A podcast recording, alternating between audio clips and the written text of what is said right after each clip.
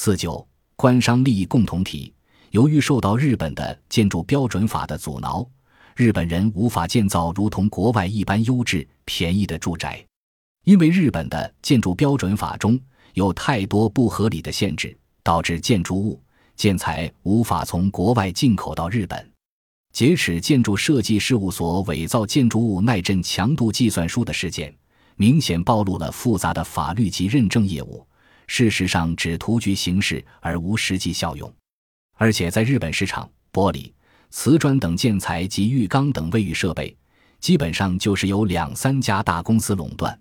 因为日本的市场在建筑标准法之下形同封闭，而且内部没有竞争，所以日本国内的建材费。建筑费才会高得离谱。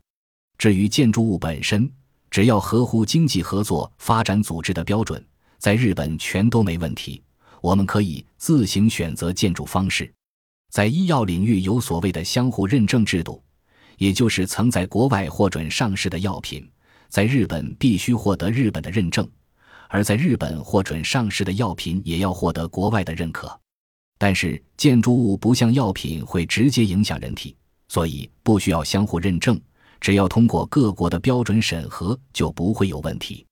因此，提供建筑物的一方只有义务提供必要的信息，其他则由建筑物使用者自己判断选择。从阪神淡路大地震及新泻县中越地震的例子中，我们会明白，房子虽然合乎建筑标准法，但是房子因地震灾害而倒塌的时候，政府是不会提供任何补偿的。这些例子告诉我们，地基的问题远比建筑物的问题还严重，因为不管建筑标准法制定的多严密，还是无法阻止大水因堤坝溃决而流入家中。总之，我们就是得靠自己的能力确认信息，并思考如何让房子的价格和我们所要求的强度保持平衡。甚至连盖房子的场所，我们也必须自己负责选择。所以在买房子。盖房子之前，我们应该先有一份认知，那就是建筑标准法非但不能为我们带来利益，还会因为费时费工对我们不利。制定了各种规定，发生事情时却佯装不知，这就是日本政府的嘴脸。例如要害艾滋病事件，政府虽然制定了血液制剂的认证标准，但是一旦发生问题，就跟处理沙梨豆麦问题是一样，只丢下一句“责任不在国家”就逃之夭夭。